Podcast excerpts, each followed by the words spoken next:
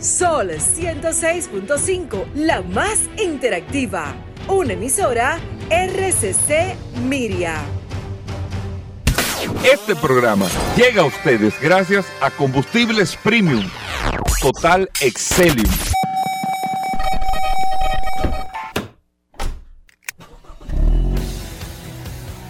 Bienvenidos al programa número uno de movilidad en la República Dominicana.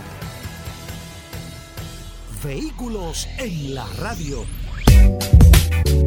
Bien amigos y bienvenidos a Vehículos en la Radio. Señores, gracias a todos por la sintonía. Hoy es miércoles. Gracias por estar con nosotros compartiendo.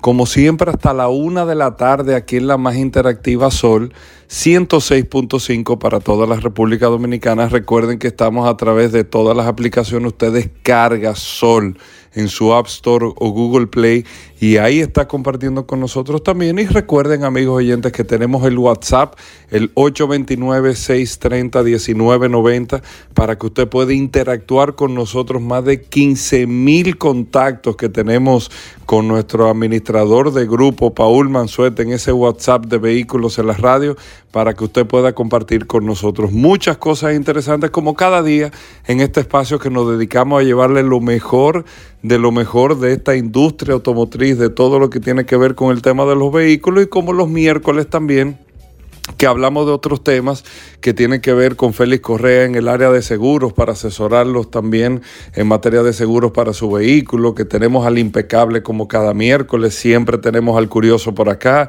Recuerden que tenemos a Daris Terrero, hablamos de bicicletas los miércoles en vehículos en la radio, bueno, y todos los temas que tenemos aquí para poder compartir con ustedes como cada día en este espacio, que es un honor, amigos oyentes, es un placer.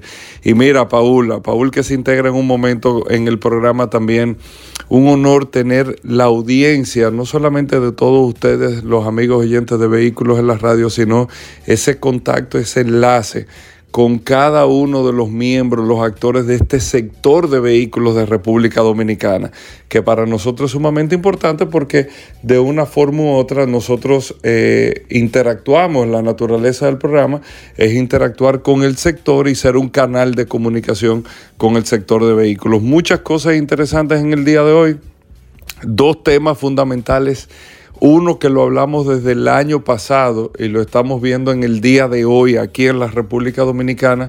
Y otro tema interesante que por ahí quiero arrancar con el tema de los vehículos autónomos. Nosotros hemos hablado siempre del tema de los carros que se van a manejar solo y todo esto. Eso, eso está claro, lo hemos hablado, está la tecnología y todo eso.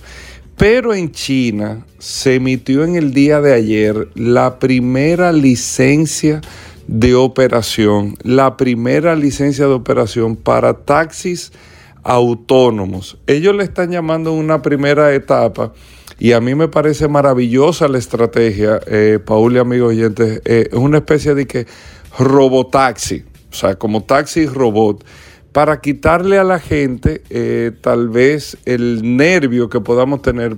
Piensen ustedes, amigos oyentes, usted se montaría en un carro que ande solo y piense solo eh, probablemente muchas veces, sí, no importa que yo canto, pero la realidad es como que usted se montó un avión sin piloto.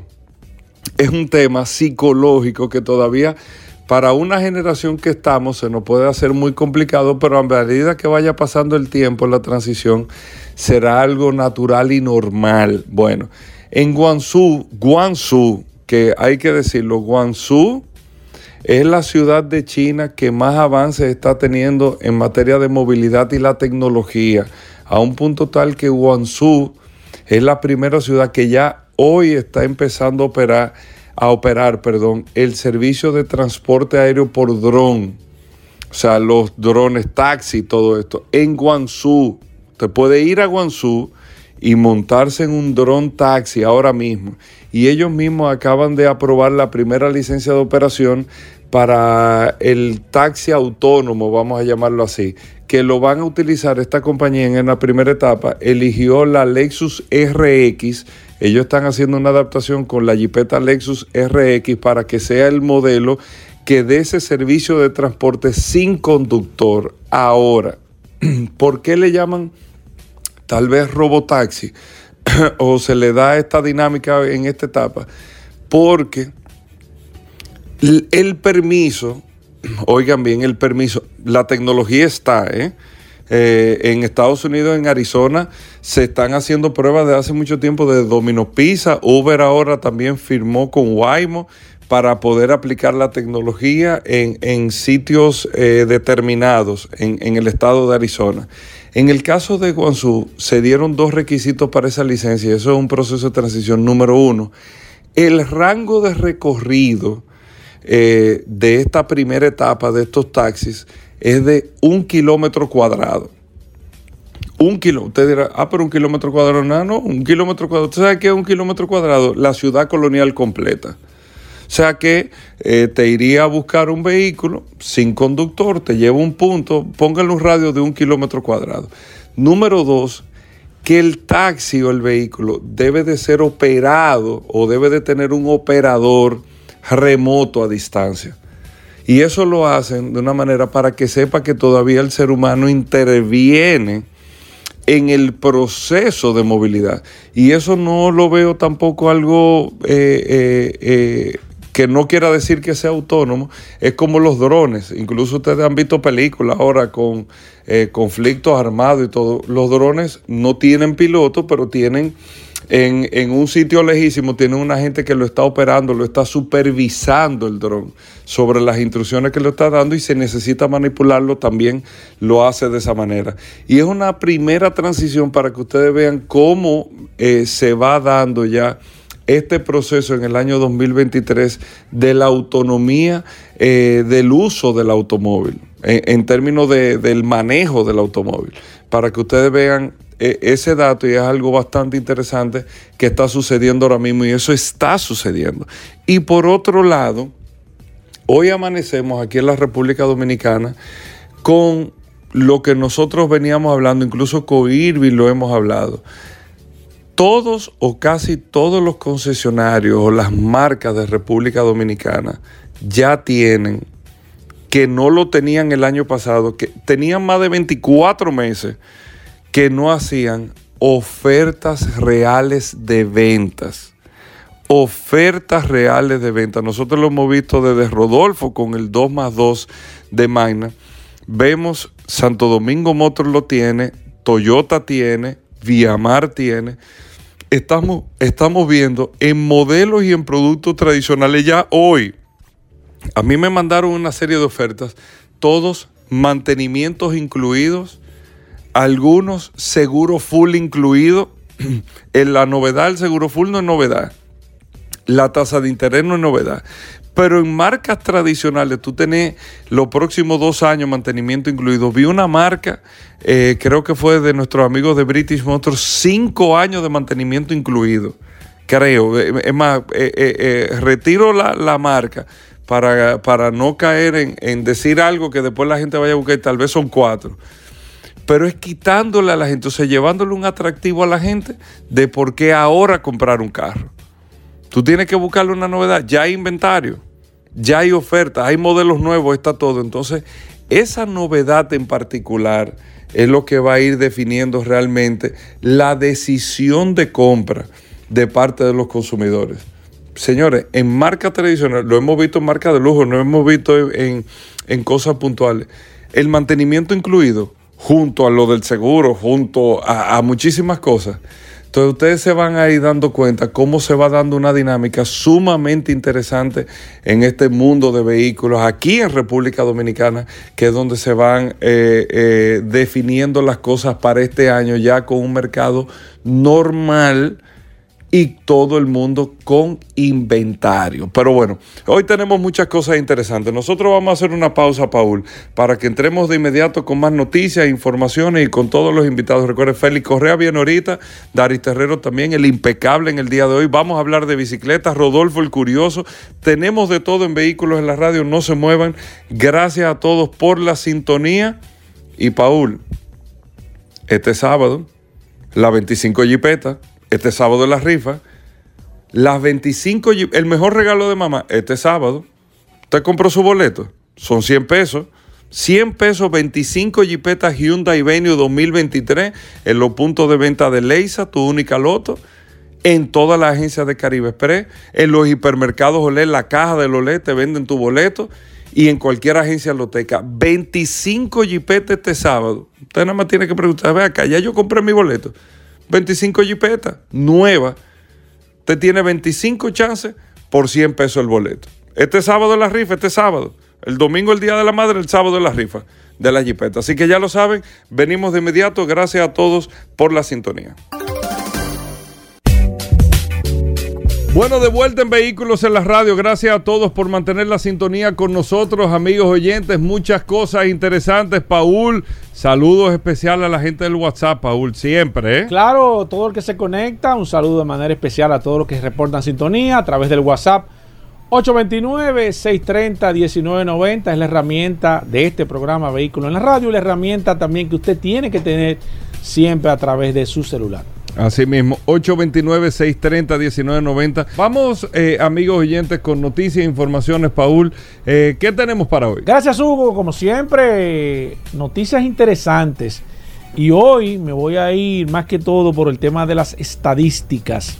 Nosotros en este programa Vehículos en la Radio siempre estamos abogando por el tema estadístico porque todo tiene que llevarse a cabo bajo una estructura ya previamente preestablecida de probabilidades, de, datos. Todo tiene que tener una base de datos. Nosotros siempre hemos abogado en el sector de vehículos para que eso se lleve al, al, momento, porque eso es lo que nos va a determinar cómo vamos a actuar o cuáles decisiones vamos a tomar hacia futuro. Y la verdad es que nos acaba de llegar un dato interesante de la Dirección General de Impuestos Internos y es del parque vehicular del año 2022. Y la verdad es que aquí hay datos sumamente interesantes y voy a comenzar con una serie de manera particular. Voy a tocar en dos o tres programas temas estadísticos del parque vehicular en la República Dominicana del año pasado y de cómo está creciendo el parque a nivel general con temas estadísticos.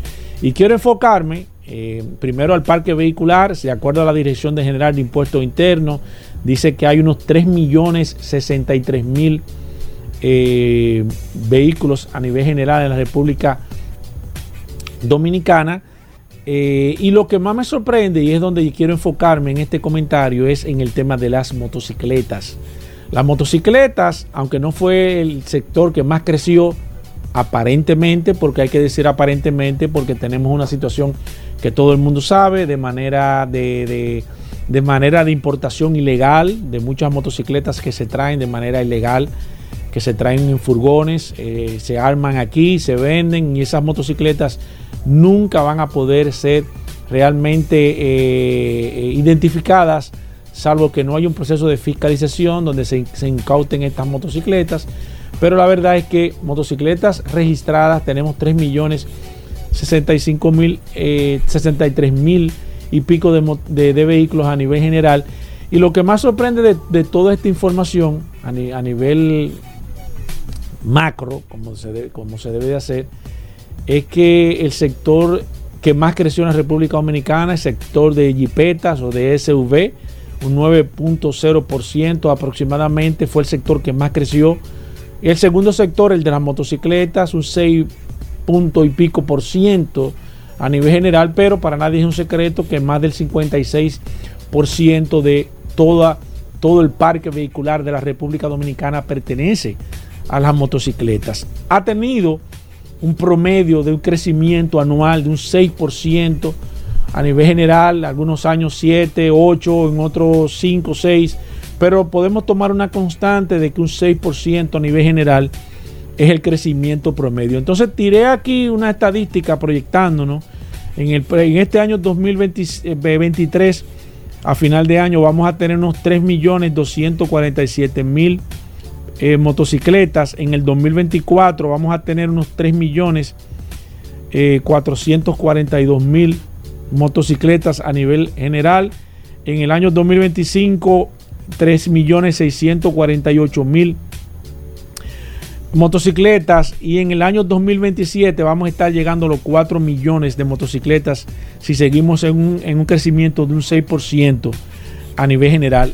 Eh, los 3 millones, 3 millones 63 mil que le estoy dando, y me van a excusar porque cometí un error, es motocicletas. Tenemos un parque de, eh, de motocicletas de 3 millones 63 mil eh, aproximadamente motocicletas registradas aquí. Pero datos interesantes que le quiero dar de manera específica, atención con esto. En el Distrito Nacional y el Gran Santo Domingo hay 849.894 motocicletas.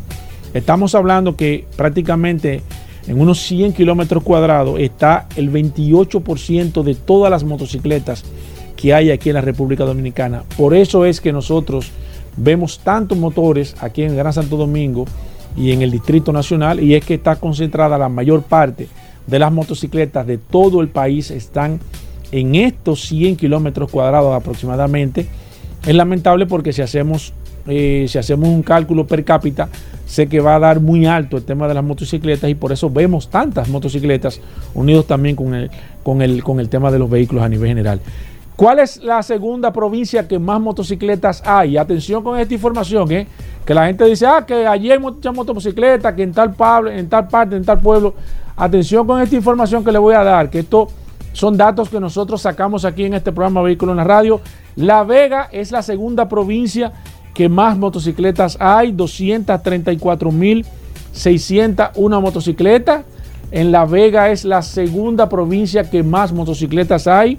Un 7% de todas las motocicletas del país están en La Vega. En Santiago, tercer lugar, 196.780 motocicletas para un 6.4%. Estamos aquí como si fueran las elecciones eh, generales de la República Dominicana. En cuarto lugar, la provincia que más motocicletas hay, San Cristóbal, 189.170 motocicletas en San Cristóbal para un 6.2% del parque total de motocicletas.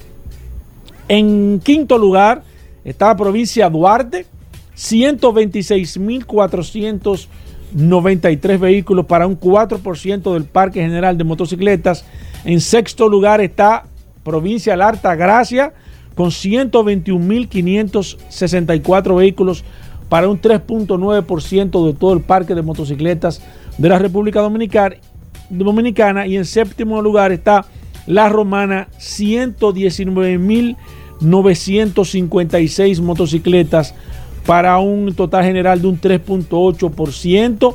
Ahí están las estadísticas. Vamos a seguir durante todo eh, este mes eh, de mayo hablando de temas estadísticos del parque vehicular en la República Dominicana. Quise enfocarme con las motocicletas porque es la que mayor crecimiento, eh, no, quizás no porcentual, pero como hay mayores motocicletas o la mayor cantidad de motocicletas que hay en la República Dominicana, se van a seguir multiplicando y de acuerdo a un comentario que hice, creo que en esta semana, si mal no recuerdo, entiendo que va a aumentar, quise poner un 6% en promedio, que es lo que ha, ha estado creciendo, pero entiendo que a nivel general va a aumentar la importación de motocicletas a nivel de la República Dominicana, así que nada, a prepararse porque la verdad es que la motocicleta se ha convertido en el principal vehículo de transporte de la República Dominicana. Bueno, ahí está la información, Paul. Recuerden que vamos a tener al curioso aquí, vamos a tener a Daris Terrero también.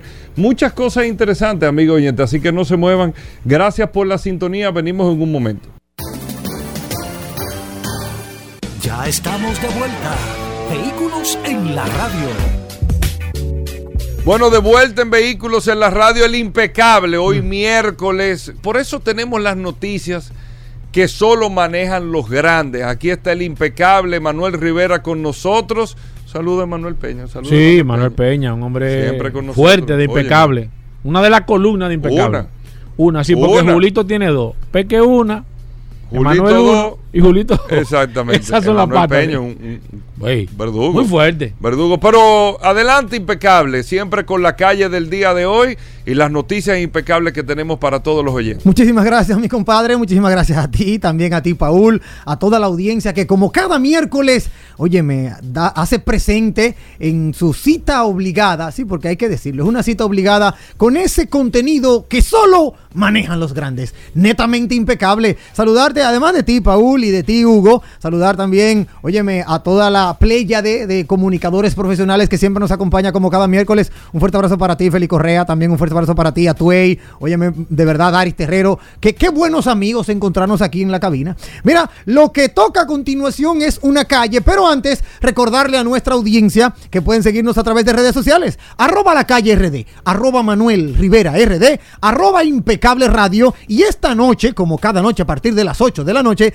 nos encontramos en la hermana emisora Rumba 98.5 FM en el programa Impecable Radio. No sin antes también saludar a José y Alejandro en los controles que hacen posible que nuestra voz salga a través de las ondas hercianas de Sol 106.5, la más interactiva. La calle que tenemos para el día de hoy es Calle Antonio de la Maza. Nació en Moca un 24 de mayo, oigan esto amigos oyentes, un día como hoy, pero de 1912, y murió asesinado en las inmediaciones del Parque Independencia de Santo Domingo un 4 de junio de 1961 a los 49 años de edad. Fue el más activo conspirador para eliminar al tirano Trujillo Molina y el principal ejecutor la noche del 30 de mayo de 1961. Ubicada en la ciudad universitaria, ya sabemos en honor a quien la calle Antonio de la Maza lleva su nombre. De esas informaciones que solo manejan los grandes, te tengo una, Hugo Paul.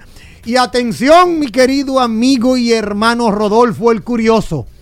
Se ha hablado mucho en este espacio del motivo del por qué los Porsche tienen el encendido del lado izquierdo. ¿Por qué la ignición está del lado izquierdo? Todos entendíamos que era por el tema de la salida de las 24 horas de Le Mans. Cuando un piloto salía corriendo, porque en Le Mans tú tenías que salir corriendo para llegar al carro, luego montarte en el carro, encender el vehículo, poner primera y despegar, como diríamos en buen dominicano, se entendía que al entrar el piloto, lo, el piloto a la cabina del vehículo, con una mano encendía, con otra mano ponía la primera, obvio, luego de pisar el cloche, y tenía ahorro de tiempo. Sin embargo, oigan este dato curioso, primero, ¿verdad? Especialmente para ti, para ti, mi compadre Hugo Marino, Veras Goico, para ti, Paul Manzueta y todos los que nos escuchan. Se entendía que eso era así y por décadas hemos estado pensando en eso. Sin embargo, sin embargo, nos ha llegado la realidad y es mucho más simple. Oigan qué dato. Hay que aclarar que lo que voy a decir a continuación está confirmado por la casa Porsche.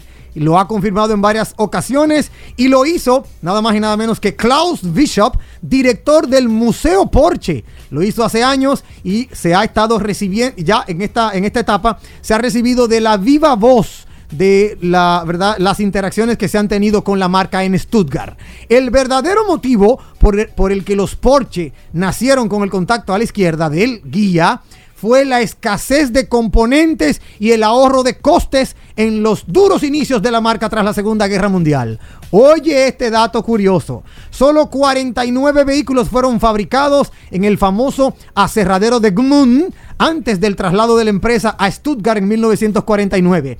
Resulta que con Ferdinand Porsche recién salido de la cárcel, la marca desarrolló y produjo sus primeros vehículos en ese aserradero en Austria en 1948. En esta época de exilio, Ferdinand fue uno de los principales ingenieros de carros de combate y otras armas durante la guerra. Se produjo el primer prototipo de Porsche, que era el Porsche 356-001 y este vehículo, el primer Porsche de la historia oficial de la marca, se arrancaba mediante una llave situada a la izquierda del guía. El motivo era ahorrar cable, un componente muy escaso y caro en la Alemania, Austria de la posguerra. En ese sentido, Klaus Bishop lo afirma de forma tajante, como se puede leer en un artículo de Wall Street Journal que anda ya publicado, en donde dice que por la ubicación del motor de arranque del vehículo tenía más sentido para reducir al mínimo la longitud del cable que el contacto estuviera en esa posición tan peculiar y también se ahorraban unos 200 gramos. Dice Klaus Bishop,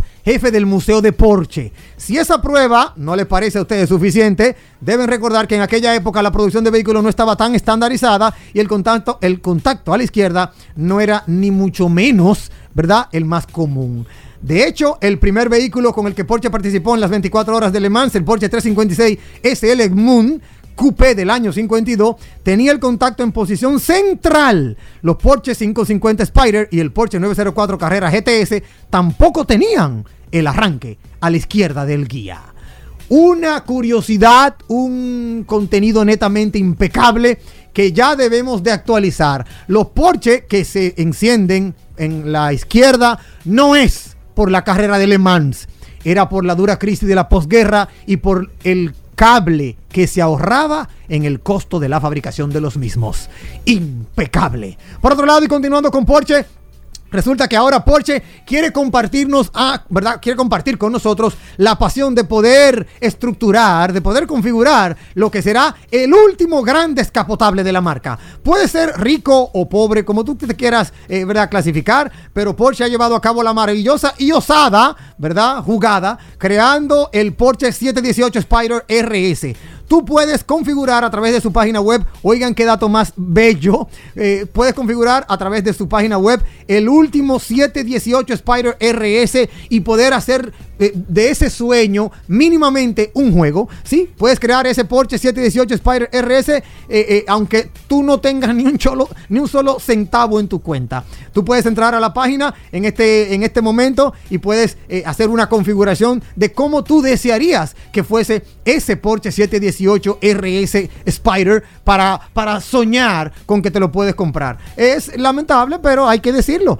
Y vale 180 mil 80 euros es lo que cuesta este Super Deportivo de Stuttgart. Y ellos con este nuevo juego, con ese nuevo configurador, se han, se han ido un poquito más allá de tu poder eh, solo quedarte en fantasía, sino también en poder configurarlo. Así que ustedes amigos oyentes, pueden entrar a la página web de la firma alemana y ahí pueden jugar con todas las posibilidades de configuración de este vehículo. Tiene una pintura bellísima protagonizada por el gris vanadium en contraste con las gomas de magnesio forjado de 20 pulgadas y óyeme, un acabado bellísimo, un interior como tú, como tú quieras hacerlo. Solo sueña y pon tus sueños a volar. Eh, bueno, si tienes los 180 mil 80 euros en tu cuenta, eh, podrás hacerlo realidad. Pero como yo no lo tengo, yo, voy yo me voy a ir al configurador y, y ahí voy a soñar. Por otro lado, y ya para ir cerrando, les tengo una información sumamente impecable y muy, pero muy interesante. Y es que la última locura de Toyota son los últimos asientos dinámicos que han puesto, que han lanzado al mercado para la nueva Tacoma. Oigan qué bonito. En Estados Unidos acaba de ser presentado uno de los grandes monstruos de Toyota y se trata de la camioneta que obviamente está siendo lanzada en, el mercado norteamericano, pero que no se espera que llegue al mercado europeo tras su tamaño y su filosofía. Por el tamaño y la filosofía, Europa tiene muchas limitantes, pero se ha estrenado un gadget que pueden ustedes jurar que será lo más ápero que tiene la camioneta. Se llama Isodynamic Performance Seats. Son unos asientos, se trata de un nuevo tipo de asiento que son como quien dice el santo grial para los amantes del off-road, porque es un asiento dinámico, lo está, lanzando, lo está lanzando la nueva Toyota Tacoma, que es la camioneta más grande y monstruosa que vende la marca japonesa en Estados Unidos de Norteamérica. Y Toyota también ha presentado toda una gama de acabados que se ofrecerán para esa camioneta, destacando la versión TRD Pro, destinada para el uso más extremo de ese todoterreno. ¿Qué hacen estos nuevos asientos ISO Dynamic Performance Seat? Vienen derivados de una competición, se caracterizan por contar con un sistema de amortiguadores de aire y aceite que buscan estabilizar al conductor y al acompañante tanto en un sentido vertical como lateral, mitigando los movimientos del vehículo mientras se circula por terrenos abruptos. Ustedes se imaginan lo ápero, lo cómodo, lo bello, porque son rojo con negro, tienen un diseño rojo con negro bellísimo. Todo lo que usted va a sentir cuando se monte en una Tacoma y vaya off-road, bueno, pues usted se va a sentir como si tuviera un sillón en su casa. De verdad que es muy interesante esta apuesta de la nueva, del, nuevo eh, interior de la Toyota Tacoma y que de una u otra manera viene a resolver una necesidad de los amantes del off-road, sobre todo en camioneta. Ya para finalizar, ¿sabían ustedes que Michael Jordan, ahora que estamos hablando de, Boston, Miami, de Denver, de que perdió los Lakers, de que le hicieron una barrida a, a LeBron, que los lebronistas están vueltos locos y sin idea? Bueno, pues ahora traigo la información de que Michael Jordan acaba de comprarse el descapotable más caro y salvaje del mundo.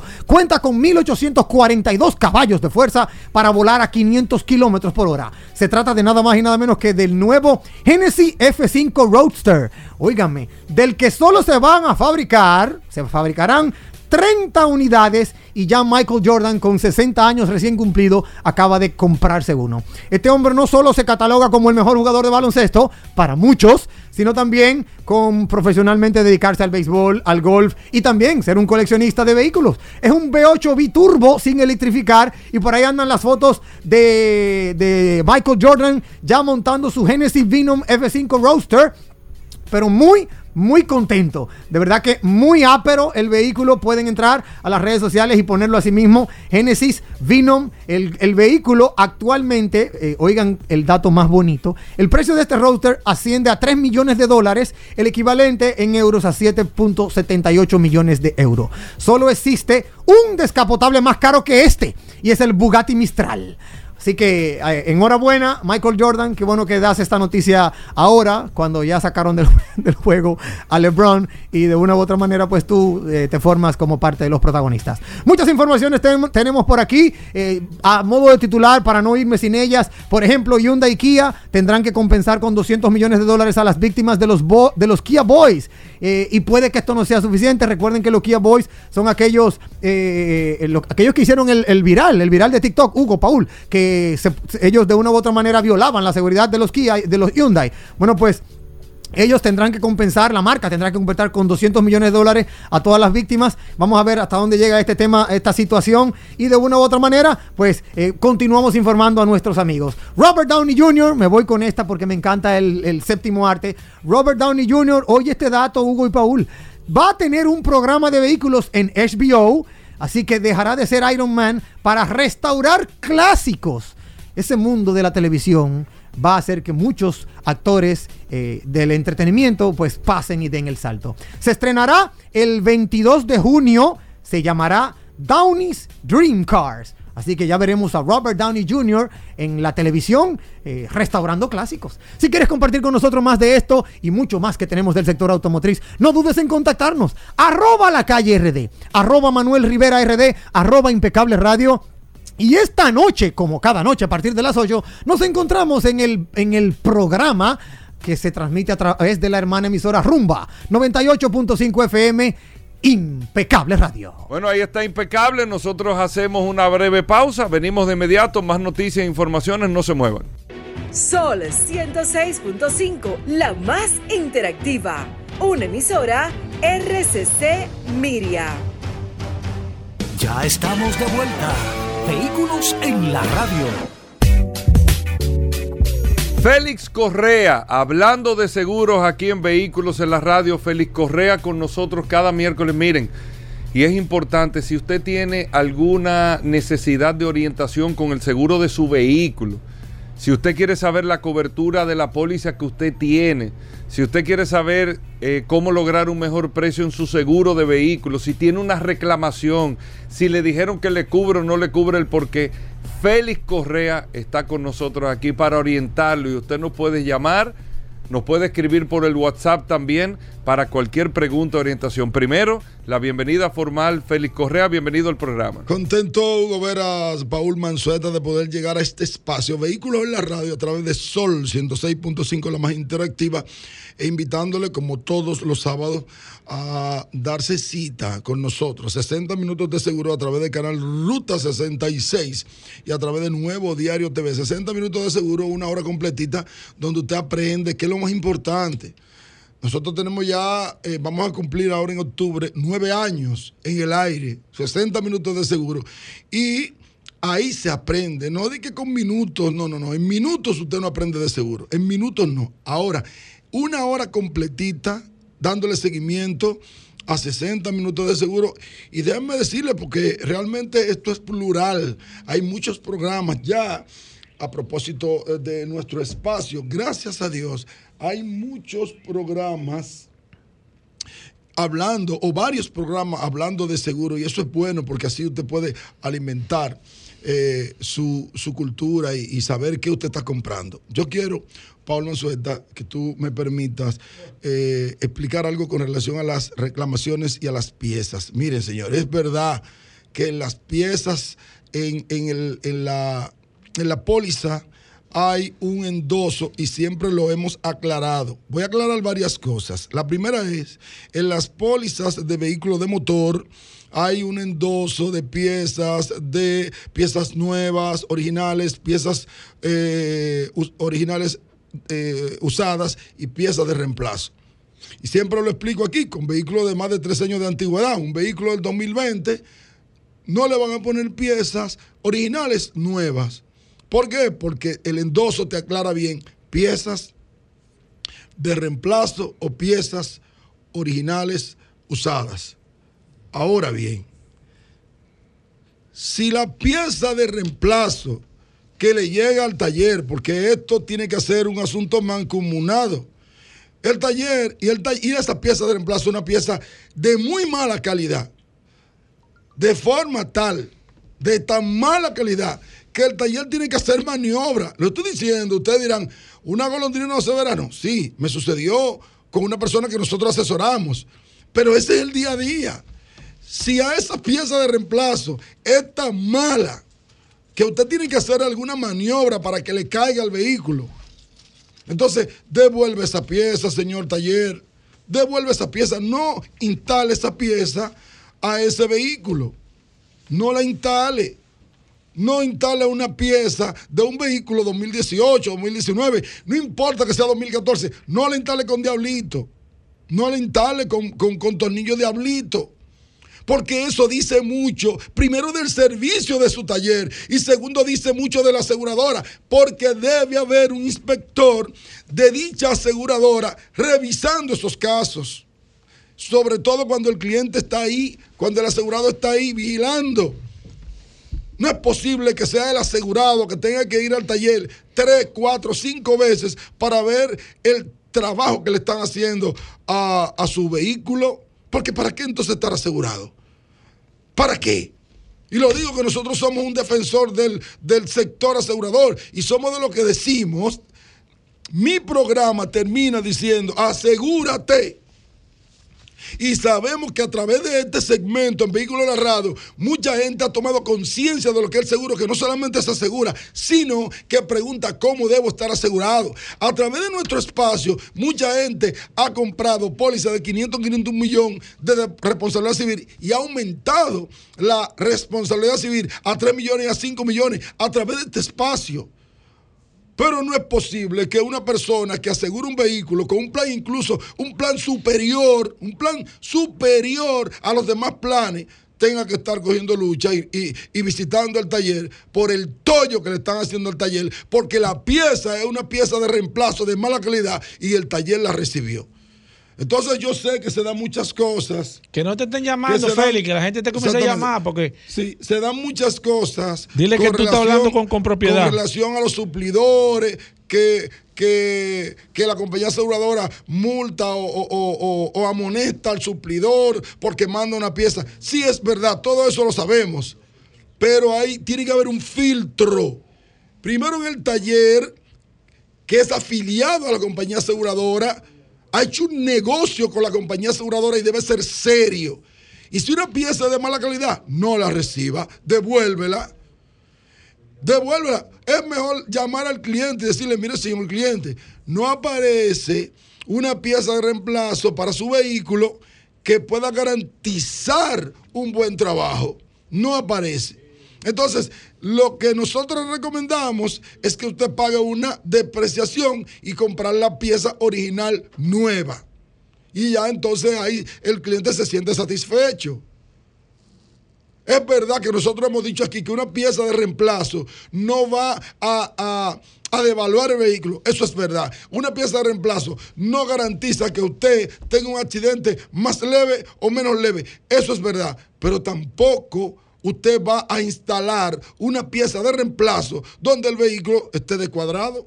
Porque ahí sí es verdad que el vehículo va a perder precio, se va a devaluar. Entonces, eso es lo que nosotros queremos llevar tanto a los talleres como a las aseguradoras. Hay que vigilar de cerca, vigilar de cerca esos trabajos que se están haciendo en los talleres. Perfecto, vamos a abrir las líneas 809-540-165, líneas disponibles. Si usted quiere llamar y si quiere escribir, lo puede hacer. Escribir a través del WhatsApp 829-630-1990. Y ahora que tú estás hablando de eso, Félix Correa, ¿por qué la compañía de seguros, y me imagino que había una compañía de seguros que hacía eso anteriormente, No sé si lo estará haciendo, pero es una muy buena idea. En caso de un accidente, ¿por qué no van de manera inmediata a levantar el acta? ¿Por qué las compañías de seguros no hacen, no crean brigadas, principalmente en el Gran Santo Domingo? Tuviste un accidente, la compañía de seguro vaya de manera inmediata y ya no hay que estar preguntando que quién fue, que el tribunal, que hace un levantamiento in situ y automáticamente ya ese, Mira, ese- ¿Por eh, qué no Paul, hacen eso? Eso sería el mundo ideal y déjame decirte. Pero así lo- se hace pero- en algunos países. No, no, en ningún país hace eso, eso no es verdad. En Estados Unidos tú no puedes en, mover en carro. Estados Unidos quien hace el levantamiento en sitio son las autoridades. Y dicho sea de pasada, la ley 6317 eh, eh, contempla y que nos ayuda nuestro querido Dari Terrero, que y nos contempla en algunos de sus artículos la el acta, el, la- el levantamiento del acta in situ. Pero si eso se hace en República Dominicana, aparte de los tapones que hay aquí, entonces no, eso No, va a porque ser se, caos. se hacía- se haría- se Sí, hacían. es- no se se- hacía eso anteriormente, uno motorizado. No, no, no. Bueno, no, lo que pasa es que es muy difícil. Para eso hay que. Mira, eso sería No. el mundo ideal, que las aseguradoras pudieran hacer eso. Pero para eso están las, las autoridades. Yo entiendo que no deben entrar ahí las aseguradoras porque no pueden ser juez y parte. Quien tiene que dar fe y testimonio de lo que sucedió al momento del hecho son los mismos asegurados, los que chocan, y llevarlo eso a un tribunal y de ahí entonces se emite un acta policial. Y a través de esa acta policial, la compañía aseguradora entonces eh, hace su reporte. Voy con esta, voy con la primera. Fangio, buenas. Sí, buenas tardes. Un aporte en ese, en ese sentido del tema que tratan. Universal ofrece un servicio que se llama Universal Asistencia, o sea, que se llama asistencia inmediata, en la que el caso, si es posible, se transa con el afectado en el mismo lugar del hecho y se firma incluso un descargo que favorece al asegurado para evitar futuras demandas. No se hace lo del acta policial, pero sí se da una asistencia inmediata en el momento del hecho y si es posible se tranza y se firma un descargo en el mismo lugar. Mira, eh, sí, yo conozco. Un saludo a Vladimir Olmos. Sí, yo conozco, yo conozco. Príncipe. La, ese tipo Sí, gracias de- por la- por la. Yo conozco este tipo de servicio, pero es como tú dices, no se levanta un acta. Ninguna compañía aseguradora puede levantar un acta. Porque la- yo te voy a decir algo, la compañía si levanta un acta ahí. No, pues- pero ¿cuál es el servicio? Porque No, yo me refería a esa eh, compañía. mira, primero aquí en República Dominicana es imposible dar una. No, una no, pero ese servicio que da, ¿cuál es? No, es que el servicio que da cualquier grúa. Ahora, No, no, pero manda uno motorizado a levantar algo. Pero óyeme, sí es verdad, ellos, ellos, ellos ven lo que sucedió, pero lo oficial es el acta policial. Claro, yo sé. yo Lo sé. oficial es el acta policial. Sí, yo sé. Voy con esta. Buenas. Bueno, Sí. fíjese, yo estuve hace dos años que estuve en Costa Rica y a la hija mía le chocaron, le chocaron el carro y ahí se apareció la policía y la compañía de seguro, los dos. De este lado le hablo, le de dar mi nombre, Felo Tejada. Yo le escribí a Félix Correa de un pequeño accidente que me chocaron a mí aquí en, en, en la Camaño de Ño, aquí en el flotante. Y fui al seguro, hice todos los pasos. Incluso fui a la fiscalía. Pero la otra parte que fue, como el vehículo está a nombre de un tercero, entonces no han ido a reportarlo al seguro de la colonial. Por eso no me han pagado. Oye. Yo le escribí a Félix Correa ahí a ver si me recibía los papeles para yo mandárselo por acá por WhatsApp, pero él me dejó en vilo y por eso No, no, quedó le va a contestar ahora mismo. Si usted le escribe a Fe- cosas raras, ¿eh? que Félix Correa no le conteste. No voy a dudar de su palabra, pero es raro porque tenemos fe y testimonio. Félix, en ese caso, ¿qué él debe de hacer? ¿Es verdad? Porque el carro está a nombre de tercero. Sí, el, eh, lo que hay que localizar es el corredor de la persona. Si él tiene datos de la persona que le chocó, entonces se puede hacer algo. Si él tiene datos de la persona que le chocó, se puede hacer algo. Pero si no tiene datos, es imposible que se pueda eh, cobrar. Usted no le puede cobrar a alguien que le dé y se vaya. Exacto. No hay forma. Voy con esta, con el WhatsApp. Eusebio Castro dice: Hola, maestro Félix. eh, ¿Por qué la mayoría de seguros full no quieren pagar los cristales de la, eh, la- los cristales en los accidentes, me digo yo, de los vehículos? Pero tiene cobertura. Te, me- te envían uno de te envían uno de reemplazo. No, pero si le están Ah, enviando, bueno, lo que si le pasa- envían uno no, de reemplazo, no, le están, es que le depende están del año cumpliendo. del vehículo, depende del año del vehículo. Claro. Si el vehículo, como le dije ahorita, tiene eh, más de tres años de antigüedad, le va a tocar un cristal de reemplazo, que dicho sea de pasada, déjenme decirle a ustedes, yo nunca he tenido problemas con esos cristales. ¿eh? Yo lo he montado en más de una ocasión y yo no tengo problema. Con esos cristales de reemplazo que hay, yo no voy a mencionar quiénes sí, son. sí, es cierto. Exactamente, pero no he, no he tenido problemas. Si le toca de la casa, le toca de la casa, pero si no, ahora eso tiene un deducible, tiene un deducible de, de mil pesos o del 10% del valor, del 10% del valor del cristal, lo que sea mayor. Si, si tiene más de tres años de antigüedad y usted lo quiere de la casa, la compañía puede ponderar eso pagando usted una depreciación. Perfecto, voy con esta. Buenas. ¿Cómo están ustedes? Hablamos de seguro. Aquí está el maestro Félix Correa. Mira, Feli Correa, una cosa, una vez rompí un cristal de un vehículo nuevo, tenía tres meses con él y la casa me puso un cristal de reemplazo. Pero Yo ¿qué, marca, no- ¿qué marca su vehículo? Una Renault Kangoo 2020. en el tiempo que Imagínate tú, cuando viene a ver, mira, a ti te toca, te tocaba un vehículo, un, un cristal original nuevo. Si tu vehículo tenía tres meses de qué? Eh, De comprado. de- Nuevo, no, pero espérate, una cosa de tres meses de comprado, era del año. Del año, sí. Entonces te tocaba. Ahora, lo que hay que ver es si había en la casa. Eso me imagino que fue lo que pasó, pero bueno, debieron pero de- tenía de- que de- aclarártelo. Porque tú tienes que, de si, tú, si te están mandando a uno de esos suplidores de reemplazo, tú tienes que preguntar por qué.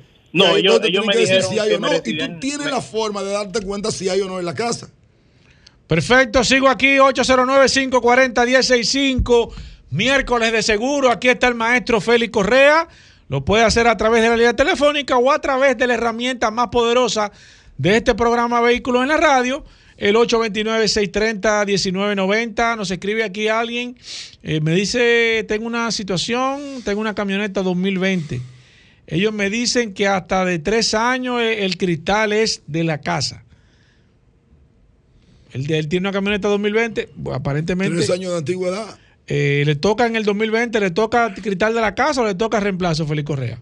Si es de 2020. Mira, hay que ver, hay que ver, hay que ver cuándo fue la póliza. Es importante eso. Si la póliza fue de enero a, a mayo, existe la posibilidad de que le cubra. Pero te lo digo Habrá por que experiencia. Hay que analizarlo porque la compañía toma en cuenta algunos meses ahí eh, el, el tiempo exacto. Sí. El tiempo exacto.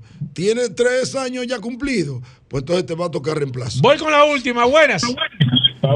algo. Sí. Mira, es un tío que compró una paliza y se la ahogó en una inundación y dije que el seguro le estaba pagando un millón de pesos nada más por el vehículo. A ver si me. Pero explíquenos cómo se le ahogó. Una caña, parece que hubo una... una él levantó el agua y, y él se metió sin... sin Ah, sin- bueno, sí, Mira, Félix ¿y- Correa. y cuánto le están pagando? Un millón de pesos le están ¿Y dando. en cuánto está asegurada? No, no, me imagino que. No, sí. espérate, ¿en cuánto está no, asegurada? no, ese fue Félix. Me imagino que un seguro ¿Y fue. no dijo la marca? Una un Hyundai Palisade, un vehículo Ah, no, que anda le en están noven- pagando el 90 mil dólares. 50%, ¿eh? No, esa, esa nueva cuesta la de 2023, 90 mil dólares. ¿Y él dijo No, no, no 2023? dijo, no, te estoy diciendo. ah, ok. Te digo que es un vehículo que tiene que Eh, costar. Sí, porque es que hay algunas dos pólizas. millones y pico, tres. Déjame decirle, ahora hay muchas facilidades para adquirir una póliza todo riesgo. Y cuando le hablo de una póliza todo riesgo, es que cubra el 100% la inversión, incluso inversión voluntaria. Inversión voluntaria, pero otras pólizas que dicen llamarse full, es importante que usted le aclare, aclare con su corredor, porque esas pólizas para ese tipo de inversión cubre solamente un 50% y otras no cubren nada. Félix Correa, la gente que quiera ponerse en contacto contigo, ¿cómo lo hacen? Muy fácil, 809-604-5746. Bueno, ahí está Félix Correa. Nosotros con esto hacemos una pausa. Seguimos respondiendo a través del WhatsApp, el 829-630-1990. Cualquier pregunta para Félix Correa. Venimos de inmediato. Bien, amigos oyentes, Atuey Tavares con nosotros, nuestro editor en materia de bicicletas, de ciclismo aquí en Vehículos en la Radio Atuey. Bienvenido. Qué bueno que nos trae siempre noticias del mundo de las bicicletas, todo lo que ha venido pasando, lo que viene también en el mundo de las bicicletas. Atuey, ¿qué tenemos para hoy? Bien, buenas tardes, Hugo. Gracias a ti, a Paul, como todos los miércoles, por darnos este espacio para hablar de ciclismo en vehículos en la radio. Un saludo para todos los ciclistas del país y los vehículos en la radio escucha. Los que no monten bicicleta, esperamos que lo comiencen a hacerlo. Tú sabes que, tú sabes que de manera independiente todo el mundo ama la bicicleta. O sea, nadie tiene rechazo. Eh, eh, eh, todo el mundo tiene un buen recuerdo porque siempre le trae el tema de la niñez, siempre viene. Yo siempre digo y comienzo las historias diciendo que el primer gran juguete que tiene una persona es una bicicleta. Todavía sigue siendo así. Eso es así siempre. Incluso esa es la razón por la cual cuando tú dejas de, mo- tú dejas de montar y cuando adulto agarras la bicicleta de nuevo, Te siempre en un niño. con una sonrisa. Sí, y tú verdad. te pones como loco, como un muchacho Sí, con eso. eso y es una fiebre y Eso una cosa. eso es verdad. Eso es así. Hoy está lloviendo a ¿Recomienda tú montar bicicleta cuando esté lloviendo? Hay que tener una precaución adicional. Es más beneficioso por el tema quizás que te puede cansar menos. Es más peligroso porque, por ejemplo, en ruta las gomas son más finas. ¿Qué tal? Porque a mí me gusta, déjame decirte, Mira, a mí me gusta salir a hacer ejercicio lloviendo. Yo siempre he estado en contra de montar lloviendo, siempre, toda la vida, eh, por múltiples factores, sobre todo de seguridad. Y el sábado pasado nos fuimos con Omi a, a hacer la ruta del cangrejo, eso Ah, es yo vi, sí las que- Américas hasta Juan Dolio. Ok. Y, ¿Y tú realmente, para allá? ¿Eh? Sí, yo andaba, Oh, yo andaba, claro. ah, pues tú estás entrenando Pero callado. ven acá, yo, tú Ah, porque que tú eres, Omi- tú eres Omi- representante de aquí, de este, de este- de este programa, tú O- ahí. Omi me tiene haciendo mucho O sea, que kilómetros. tú fuiste a Juan Dolio dando, dando Pero ya yo he ido varias veces. Ah, pero tú no habías dicho eso aquí. Sí, no, no, porque. Tú tranquilo. tienes que decirlo. No, ah, es que, tú que tienes, no. es que tú estás callado para ganar una Eh, competencia deja- y después venir con el No, no, aquí. competencia no, porque yo nunca he sido una persona competitiva. Ok. Eh, pero te decía que todo el camino estuvo lloviendo, de- entre lloviznando y lloviendo. Eh, solamente hubo un pedazo seco en las Américas, que la carretera se secó y, de- habi- y dejó de llover, pero estaba nublado. Y realmente la experiencia eh, es muy diferente. Uno, uno casi no suda y por ende se cansa muchísimo menos. Eh, yo inclusive le comenté a Omi que esos 100 kilómetros no me supieron a nada ¿Cómo? para que lo sepa. Y, y Ah, de pues, verdad y que yo no lo yo no lo recomendaría porque a menos que sea necesaria O al menos que te cojan el camino. y, te- pues. y que te cogen el camino porque no, no amaneció lloviendo. Sí. Eh, comenzó a llover después que salimos. Ya habíamos tomado la decisión. Incluso una parte del grupo, cuando íbamos por la Churchill, se desviaron y se fueron al mirador. Y nosotros seguimos la ruta. Pero es diferente. Eh, tú te cansas menos, tú avanzas más. eh, real- y, y bueno, y cuando hay brisa, si es a favor, como, se, como normalmente de allá para acá, te ayuda bastante. Bueno. Bueno, cuéntame a tu. Mira, eh, eh, recuerda que le estamos dando seguimiento al Giro de Italia. Sí. El Giro de Yo no Italia. pude verla esta semana. ¿Qué tal? Eh, siguen los incidentes de- desafortunados con el Giro de Italia. muy, muy incidentado. el, do- el domingo pasado, eh, creo que fue la del domingo, sí, que hubo que recortar la ruta a solamente 73 kilómetros por unos aguaceros intensos que están sucediendo ¿También en allá? Italia. Sí, sí. Eh, Alfredo Nin subió una- unos videos del, del circuito de Imola, o, o creo, de, de Sí, Fórmula sí, 1, sí, totalmente inundado. Inundado. Y en la zona donde iba a pasar la ruta hubo hasta derrumbes y todo. Entonces tuvieron que cortar la ruta. Y eso viene a afectar junto con los incidentes de la salida de muchos ciclistas por el tema del ¿Está, COVID. se- ¿Está deslucido ese espectáculo este año? Ayer, ayer retomó y hubo una buena batalla. La, ta- la etapa de ayer eh, tenía 200 kilómetros de largo con dos puertos categoría 1 y uno categoría 2. Y hubo una batalla bien fuerte entre los tres primeros que están en la, en la general. Eh, resultando ganador de la etapa Joao Almeida del, del equipo United Emirates, el, el UAE. Y Geraint Thomas quedó en segundo lugar. Eh, pero en la general, Geraint Thomas tiene la malla rosa. Eh, Primo Roglic, que es uno de los eh, favoritos. Eh, déjame pronunciarlo bien, que me llamaron la atención el otro Mm. día. Primo Roglic. Ok. Que me dijeron, con un cursito Sí, de pronunciación, sí, sí, porque imagínate, son, son hola- no, no no holandeses y, y- y cosas así, unos nombres rarísimos. Ok. Y, y Primo se quedó descolgado un- a unos 25 segundos. Está tercero en la general, falta mucho giro todavía. Eh, ¿Qué tiempo dura el giro? eh, do- 21 días. Esta es 21 la última días. semana. Pero entonces ahora arrecian las lomas. Eh, eh, ahora Ahora la- la- las la etapa etapas de montaña son, son bien difíciles. Como yo te dije hace dos semanas, para mí el Giro es la, es más difícil de todas por la, por la alta montaña que tiene. Ok. Eh, a- en medio del, del, del, de- del Giro, Mark Cavendish anunció su retiro del, del ciclismo competitivo para este año. Esta va a ser su última temporada. Mark Cavendish ya tiene 38 años y tiene el está empate con Eddie Merckx como mayor ganador de etapas en el Tour de Francia. No logró romper el, récord y se va a tener que retirar sin, sin hacerlo, pero definitivamente es un grande, porque estar a la par con, con Eddie Merckx Es algo que no todo el mundo ha conseguido. Eh, localmente, el Dominican Enduro Series de nuestro amigo Waldo eh, debió ser pospuesto por la vaguada. Eh, se suponía que era el fin de semana pasado. Y lo pospusieron para el 4 de junio. Apunten la fecha y se reabrieron las inscripciones. Si alguien todavía estaba dudoso se había de quedado. participar, puede, puede inscribirse. Nuestra amiga Gabriela Tejada, ¿te acuerdas de Gabriela? Que Sí, vino aquí con claro, Joel? claro, Estuvo claro. participando en Puerto Rico en el clásico de Cerro Gordo y quedó tercero en la, en la short track y quedó quinto en el XCO. O sea, felicitaciones para Gabriela ahí que a nivel Dura, internacional dura. está teniendo muy buenas Muy participaciones. dura. Paul, y como siempre, ¿Qué- desde un tiempo hoy? para acá ¿Trajiste un invitado? tenemos un invitado especial. ¿A quién trajiste hoy?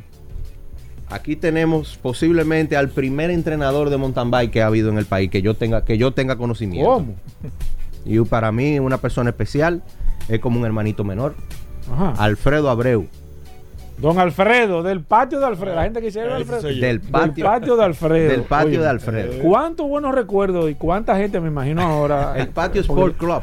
Le hice un comentario a la cantidad de gente que me saca en la calle. Pero tú eres Alfredo, yo iba al patio cuando yo era chiquito. Sí, oye, ¿y tú, ¿cómo así? Pero tú, Yo tú y yo somos casi de contigo. la misma edad. Porque la verdad, la verdad es que te Sí. conserva muy bien, Alfredo.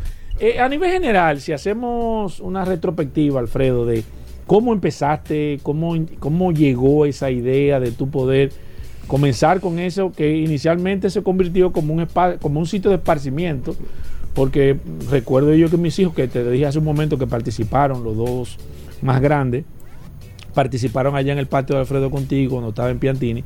¿Cómo empezó esa idea? Me imagino que mucha gente que no sabía qué iba a hacer con los muchachos. Bueno, yo, no, eh, en un momento yo, eh, yo soy el más chiquito de cinco hermanos, que es, habemos cuatro que trabajamos en educación hoy día bien, eh, con, con bastante buen resultado.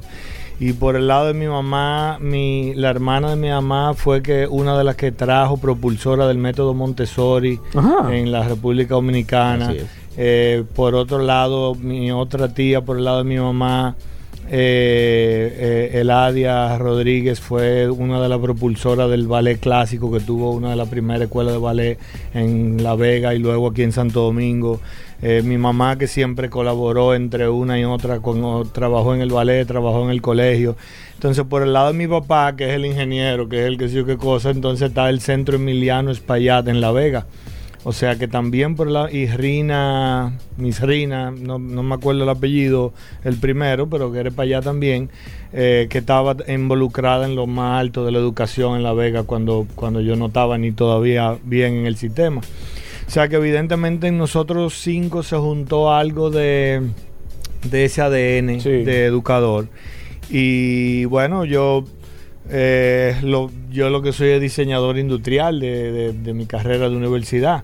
Pero desde los 14 años empecé a trabajar con niños, con mis hermanas. Y llegó un momento terminando la, eh, la universidad que ya yo empecé el patio en el 93, porque yo trabajé en campamento desde los 14, 15 años. Sí. Entonces, eh, en, el, en el 93, llamo, llama una, unas madres que estaban en el colegio de mi hermana, de unos niños de, de mi hermana, y le dicen, mira, queremos poner a los niños en algo, pero no queremos que sea como una clase, queremos a alguien que le dé diferentes actividades. Sí. Y Ana Magali le dijo, oh, pero déjame preguntarle a Alfredo a ver si lo quiere hacer.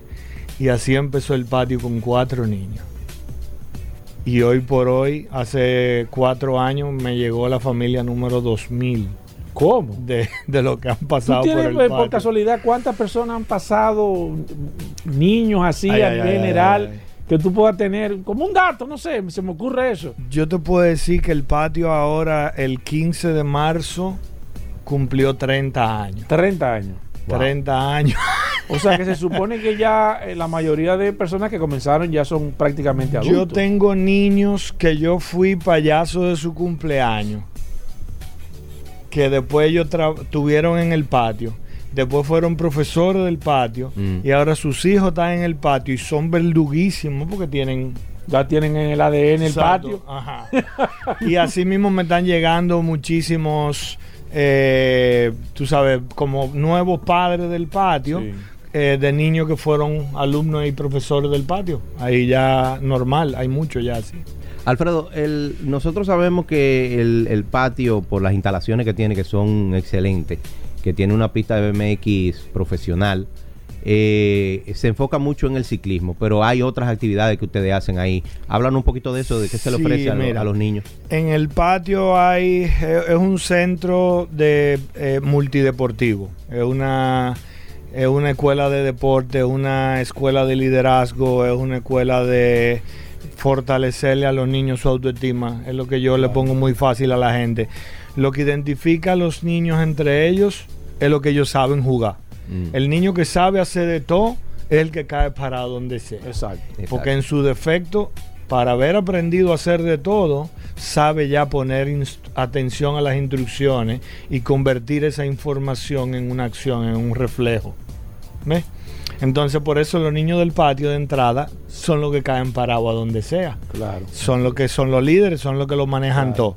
Entonces, en el patio hay canchas de basquetbol, de voleibol, de soccer, de pared de calá, eh, hay una, una pista de bicicross, como te dice ahí, que es world class. O sea, eso está hecha que yo pudiera hacer una mundial de BMX y tengo todas las especificaciones que demanda la Unión Ciclista Internacional para hacerlo.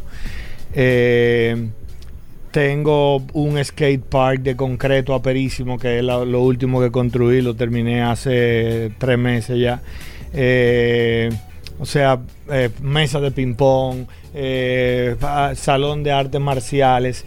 Entonces, cuando uno le combina todo eso a los niños, es lo que lo hace entender que para tú lograr conseguir cosas y hacer algo importante en tu vida, lo primero es que la frustración no te puede hacer nada. Exacto. Y lo segundo, lo que tiene que empezar.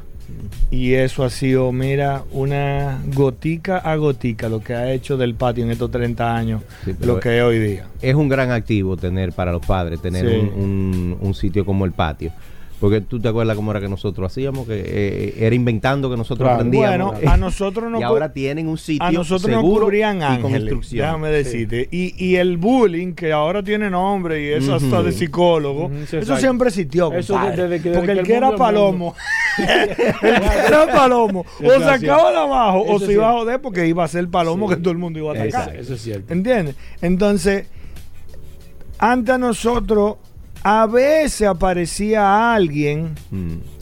que te quería ayudar, pero no era lo normal porque el bullying siempre estaba. Sí, eso es verdad. Entonces, yo que era muy bueno haciendo de todo, sobre todo en bicicleta, que siempre me he identificado mucho con la bici, me ha encantado de que tengo uso de razón, yo pudiera decirte que una de, la- de las de las filosofías principales del patio es que tú no puedes maltratar a los más chiquitos ni a los que no saben, ni ponerte de fresco con los más grandes. ¿Por qué? Porque yo tengo tiempo en el patio, para explicártelo más, más, más fácil. Tú llegas nuevo al patio, tú no sabes jugar. Yo pudiera ponerme a burlarme de ti o yo pudiera ponerme a ayudarte. Ayudarte, Porque mientras más tú juegas, más yo subo mi nivel. Claro. Y yo no me puedo poner fresco con los más grandes, porque esos son los que me van a ayudar. Esos son con los que yo me Claro. tengo que medir. Sí. ¿Entiendes? Pero tampoco puedo abusar de los chiquitos. Pero eso porque mismo siempre va a para la vida, porque eso es, eso es, eso, Eso es, es vida práctica. eso, es- tiempo, eso es lo que tú vas a ver en tu vida. Eso es así. y como todo adulto ahí es que tú te vas a desarrollar. que es difícil en países tercermundistas y subdesarrollados de entender.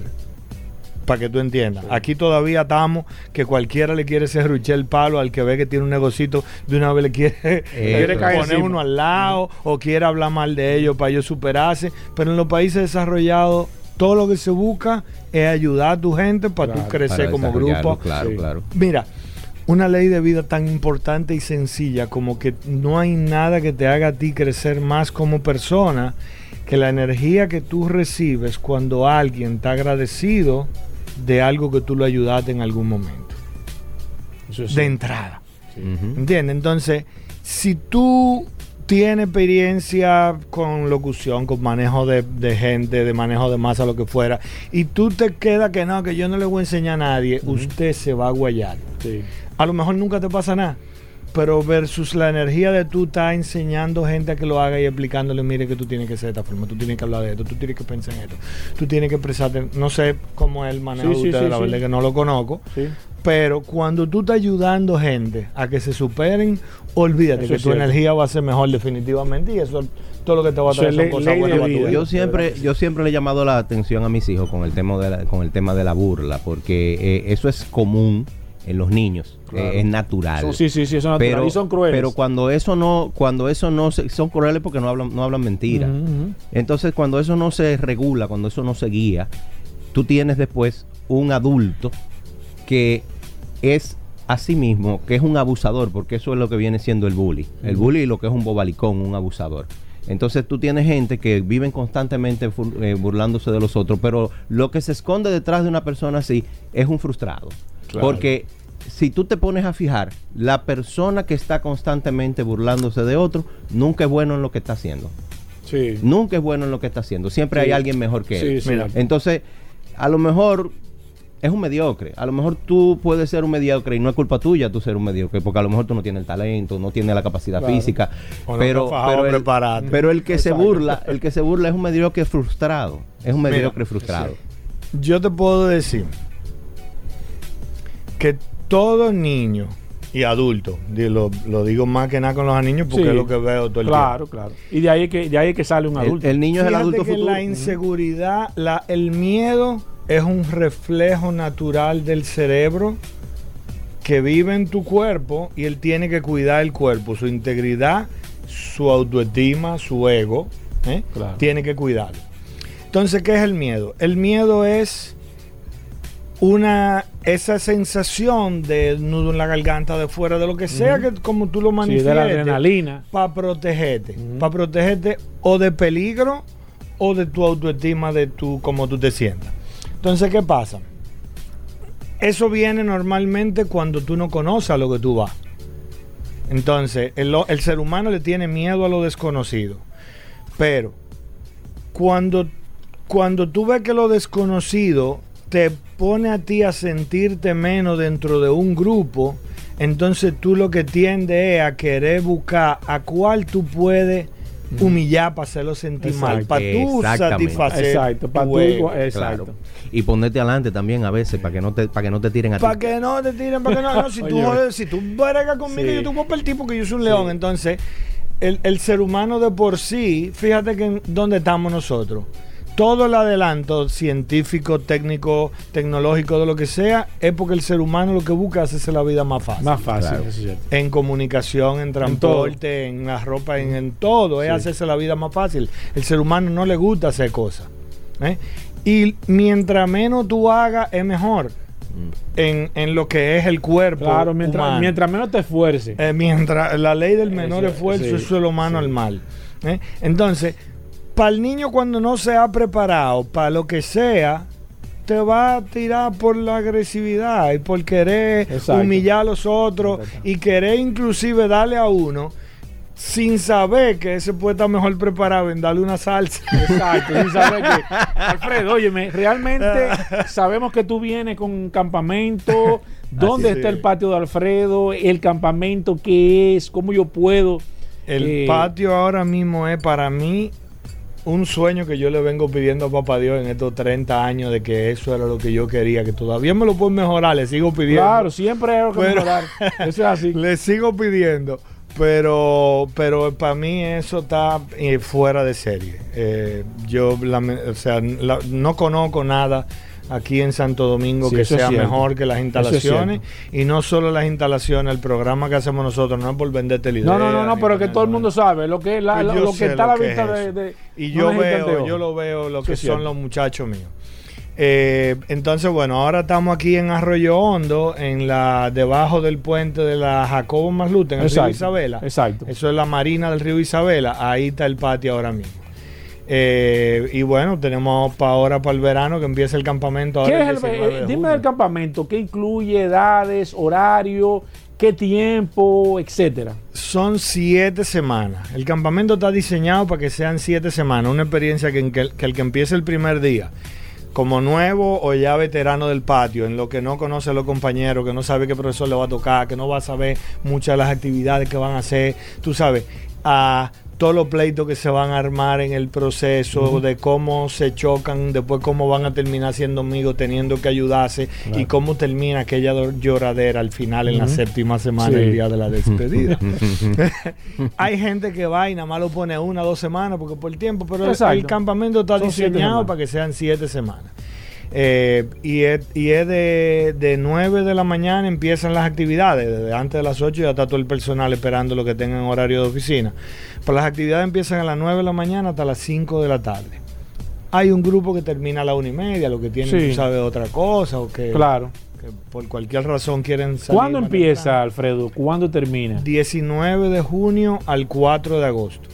4 de agosto, pero tenemos un, un camping trip que siempre hacemos para el cierre de campamento, que es eh, 5, 6 y posiblemente bajemos el lunes 7. Eh, este año yo creo que nos toca Loma. El año pasado fuimos a, a Playa Encuentro en Cabarete, un- una experiencia aperísima, eso está lindísimo ahí ahora. Eh, pero tú sabes, me gusta intercalar Claro, un, va- año, variar. un año playa, un, año, loma, montaña. un año playa, un año Personas que se quieran poner en contacto, Alfredo, que necesiten en información. Instagram está toda la información. Déjame buscarlo en Instagram. Patio Sports Club.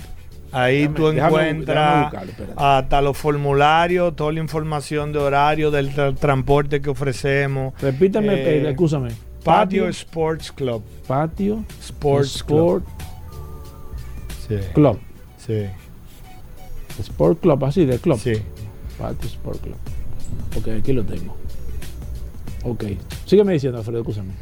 No, y, y la clase de la tarde sigue funcionando igual hasta final de junio, que la clase de la tarde para mí es una preparación que nosotros hacemos durante todo el año a esta etapa tan importante en la formación de los niños que es el verano. Nosotros nos pasamos el, año entero preparándolo, subiéndole su nivel, para que cuando llegue el verano, que tienen todos esos cambios de colegio, que cuando van a pasar de curso, que lo que van a cambiar de colegio, son siempre eh, temporadas muy importantes que marcan mucha diferencia en los niños. Y el hecho de que ellos en el verano tengan un buen desempeño a donde sea que caigan y que estén satisfechos de lo que vieron, de lo que vivieron, de lo que lograron, para mí eso es una parte muy importante de la educación de los niños. Oye. Entonces, eh, tenemos tiempo ya con esta filosofía que eh, en el verano, como es tan intenso el tiempo, o sea, Sí. para que tú entiendas, en el programa de la tarde de nosotros, los niños van lunes y miércoles, martes y jueves, de 4 a 6 y media, y hacen dos actividades por día. Pero el campamento hacen siete actividades por día. Entonces no nos enfocamos tanto en clase. Claro. Aunque si llega un niño nuevo que no sabe hacer una actividad, pues el Se mismo personal claro, que sabe enseña, y entrena. sabe enseñar a los niños para que por lo menos jueguen hasta disfrutar que pueda hacer la actividad. La verdad es que yo creo que Atuey, sin miedo a equivocarme, yo entiendo que nosotros debemos de invitar de nuevo a Alfredo porque entiendo que el tiempo se ha quedado corto para la cantidad de informaciones y de enseñanza que, que realmente Alfredo tiene. No es solamente la idea de usted llevar a su hijo a un campamento, sino es llevar a su hijo a, desa- a desarrollar, a que pueda trabajar en grupo, poder- pueda, pueda trabajar en equipo, pueda desarrollar el deseo habilidades. de superación. Deseo de superación. automotivación Porque esto es personal. El, niño, escasa el niño, señores, yo se lo digo porque tengo experiencia con mis hijos. El niño se autorreta él mismo para tratar de superarse. Y la verdad es que las cosas que se sacan del patio de Alfredo, y sé que muchas personas ahora están de acuerdo con lo que estoy diciendo, porque tengo, eh, soy una persona que puede hablar realmente a boca llena de esto, porque mis hijos participaron. Y la verdad es que te felicito, Alfredo, porque ha- has hecho un trabajo sumamente encomendable. Personas como tú se necesitan, eventos y, y- y- y campamentos así necesita la República Dominicana y ojalá y este programa y Atue y todos nosotros estamos siempre a tu disposición cuantas veces necesites y con el permiso de Atoy Tavares, que es el dueño de este segmento, entiendo que tú debes devolver, porque la verdad Vamos que ha sido un segmento de mucho, mucho aprendizaje. Las personas que me están preguntando pueden seguirlo a través de arroba patio sport club. Sí, Arroba Patio Sport Club. patio eh, sport club. Ahí pueden seguir a Alfredo.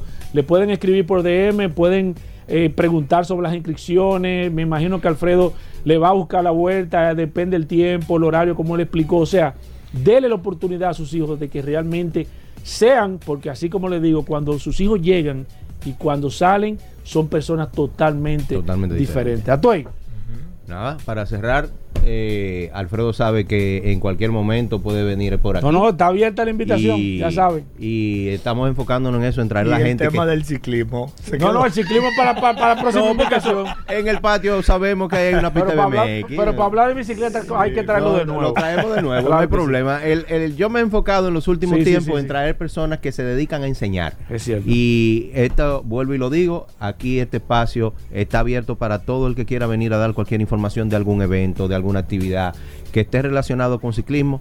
Esto está abierto. Aquí no se cobra.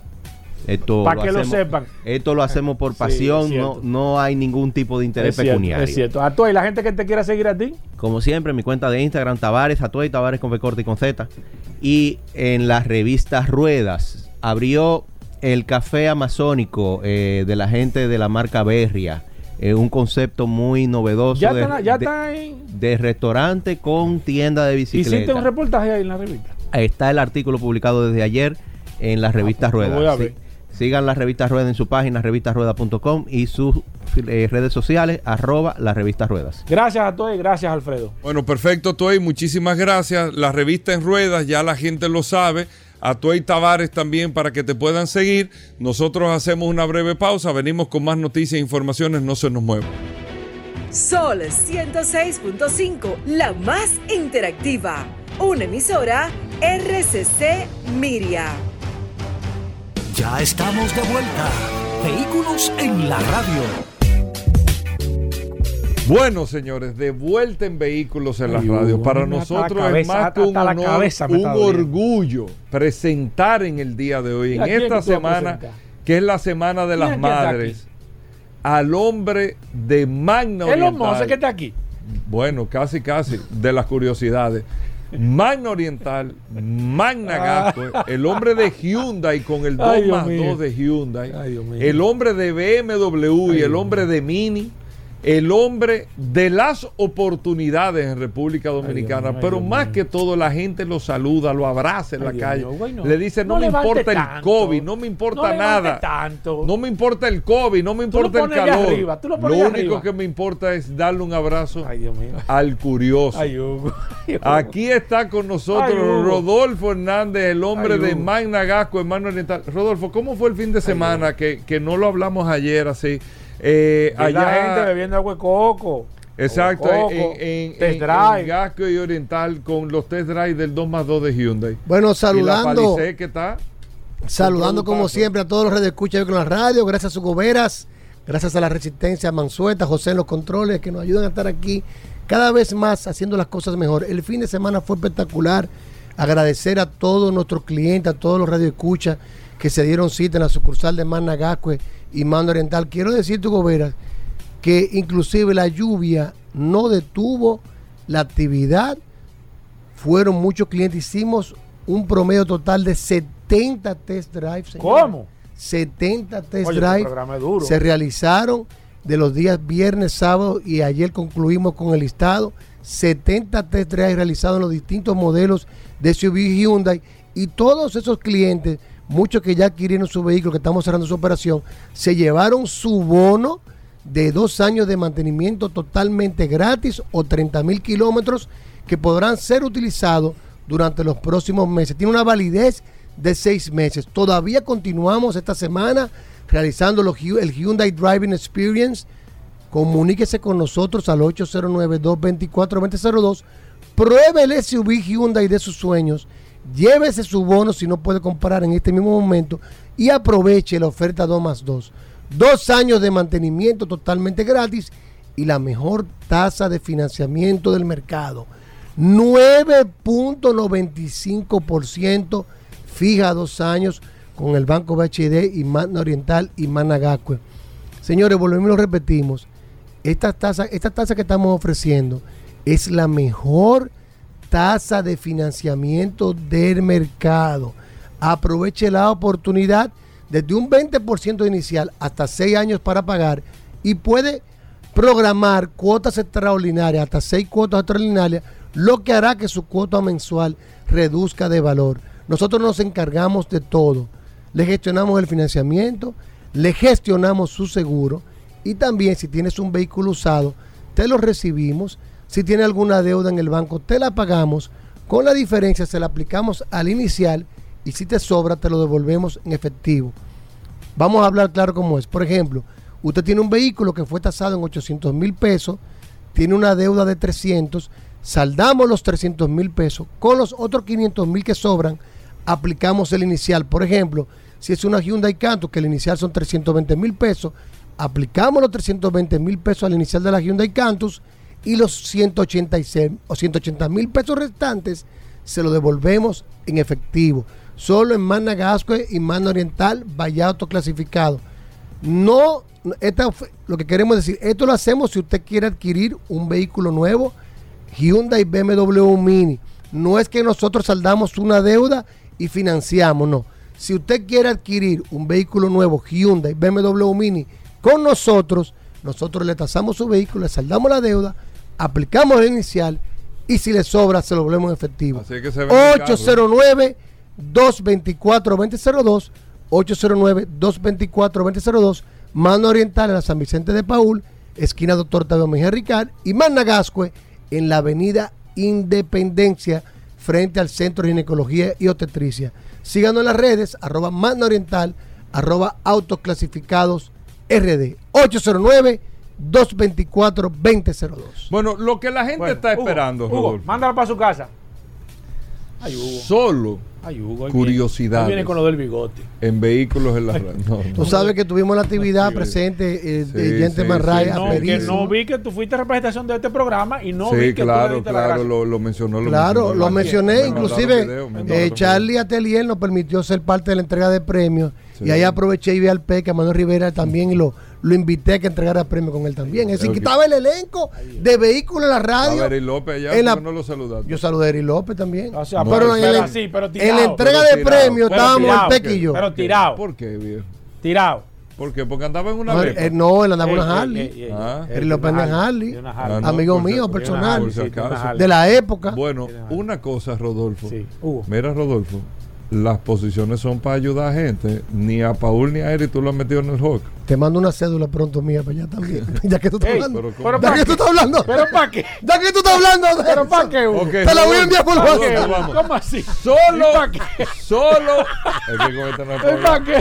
A, este no- a Rodolfo No no, le puede cuquear no, nada. No, es ahí mismo. Solo colita. Yo estaba esperando este momento. Rodolfo, vamos, ven, ven, viejo. No que diga no lo del- Solo curiosidades en vehículos bigote. Adelante, Mire, curiosidades. Gobernador, tú sabes que estaba hablando con unos amigos ahora en la parrilla que estábamos allá. Y Pero estábamos no di que- hablando. No di que están haciendo. No, pero que yo voy, está en remodelación, pero yo voy como quiera. Ay, Dios mío. Ay, Tú sabes que Ya tú sabes, estábamos. ya tú sabes con cuenta. Mira, eh, viene la celebración del 100 aniversario de la carrera, una de las carreras más importantes de la historia. ¿Cuál es? Hugo? La Panamericana. Las 24 horas de Le Mans cumple su 100 aniversario ahora en haciendo? junio. Sí, no relaje, viejo. la primera curiosidad Ey, te la voy a no, dar no ahora. relaje, Esta carrera de 24 horas de Le Mans inició en el año 1923 y solo se ha dejado de celebrar en 10 ocasiones. Lleva anotación, Paul Mansueta. Vamos a hablar de ciertas curiosidades de la carrera de Le Mans que va a celebrar su próximo 100 aniversario ahora en junio, donde van a estar participando nuevamente grandes marcas como Ferrari, Porsche, Audi, Bugatti, van a estar participando en las 24 horas de Le Mans. Increíblemente, la carrera de Le Mans iniciaba con los pilotos de un lado y los carros parados del otro. De ahí que viene que los Porsche pusieran su llave encendido del lado izquierdo. Se dejó de realizar a partir del año 1970 porque los pilotos cuando subían no se ponían los cinturones de seguridad de una vez y hubo un accidente fatal en una de las carreras y a partir del 1970 ya esperan dentro de los carros a una salida tradicional. ¿Tú sabes cuál fue la velocidad máxima de una carrera de las 24 horas de Le Mans, Paul Mansueta? No, no sé. 457 kilómetros, 407 kilómetros fue la primera, la primera, la velocidad máxima alcanzada y la velocidad promedio en una de las vueltas fue 251 kilómetros. Se realiza en el circuito de la Celta y es una carrera que innovó porque lo que hace la carrera de, de 24 alemán es la resistencia de los vehículos, la mayor distancia que recorre el vehículo en 24 horas gana la carrera. Increíblemente, Gobera empezó con un piloto. Era un piloto que realizaba la hazaña en 24 horas. Después viene el equipo de dos y hoy en día son equipos de tres. Hay algo muy... O sea, de tres pilotos por carro. de tres pilotos por carro que se van intercambiando en horario de 8 horas. Algo muy curioso fue que Fernando Alonso, que es uno de los pocos pilotos de Fórmula 1 que ha ganado dos veces las 24 horas de Le Mans, invitó a Mark Verstappen para competir junto con él en un equipo en las 24 horas de Le Mans. Eso no lo sabía nadie. tampoco. ¿Eh? sí. ¿Eh? No, tú vas a dar la curiosidad ahora. pero yo estoy hablando, todo lo que yo estoy diciendo, todo lo que yo, porque él está dando noticias. todo lo ¿Sabes que yo estoy Por- diciendo, Por, por las 24 horas de Le Mans es que Porsche tiene el sistema de encendido. eso lo acabamos de decir ahora. Pero ¿sabes por qué? ¿Por qué no el primer atención. Porsche encendido? No, que él está, él está, él, él- él está en el Intran. Ay, no me di cuenta, no me di Oye, cuenta. ey, ey, Ey, ¿qué pues, eh, Rodolfo? Pero ven acá. termina de decir, ven Vengo. entonces ya. que- Este segmento. Si no lo sabía, Ay, ay, ay, ay, ay, ay. ya lo sabía. Estuvo muy flojo. ay, Hasta mañana. Ay, ay, ay. Combustibles Premium Total Excelium. Presentó.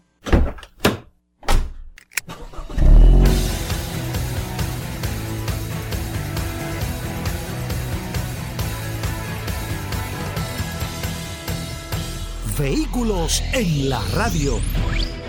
Sol 106.5, la más interactiva. Una emisora RCC Miria.